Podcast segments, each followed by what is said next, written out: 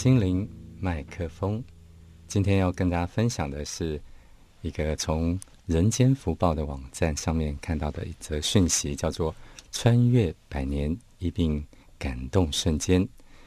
呃，这个人间福报它是这么写的啊。中心网它的报道：一名两岁男童小嘟嘟，因为发烧被送至绍兴市的中心医院。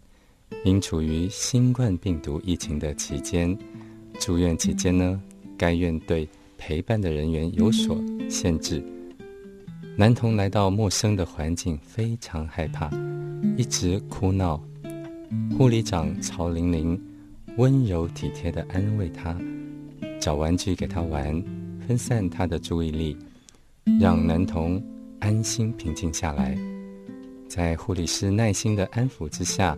终于配合治疗，幸好经诊断，男童并非感染到新冠病毒。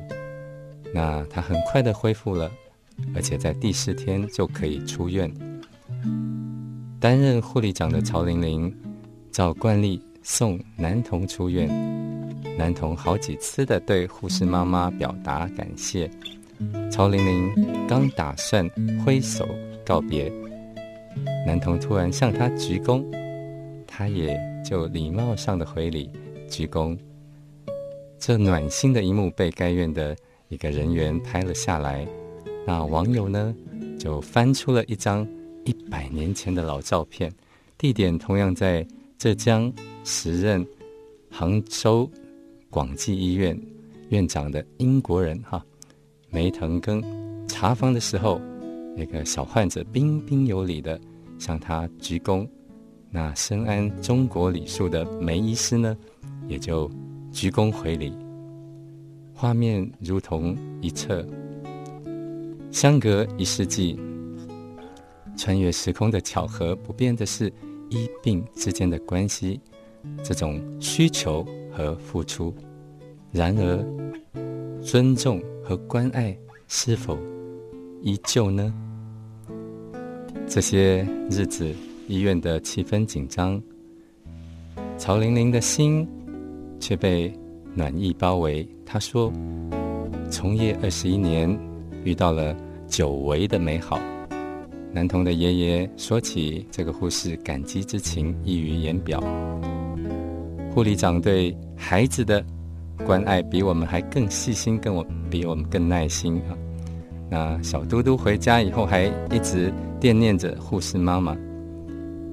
呃，曹玲玲说：“对，对抗疫情，医护人员冲锋陷阵啊，所有的赞美如潮水般的涌来，但潮水会退却。比起赞美，我们更需要尊重。而小嘟嘟这一个鞠躬呢，让我深深的感受到这份这份尊重。大家，大家想想。”既然病患愿意把健康、隐私还有生命付托给医护人员，那态度应该是信任和敬重的。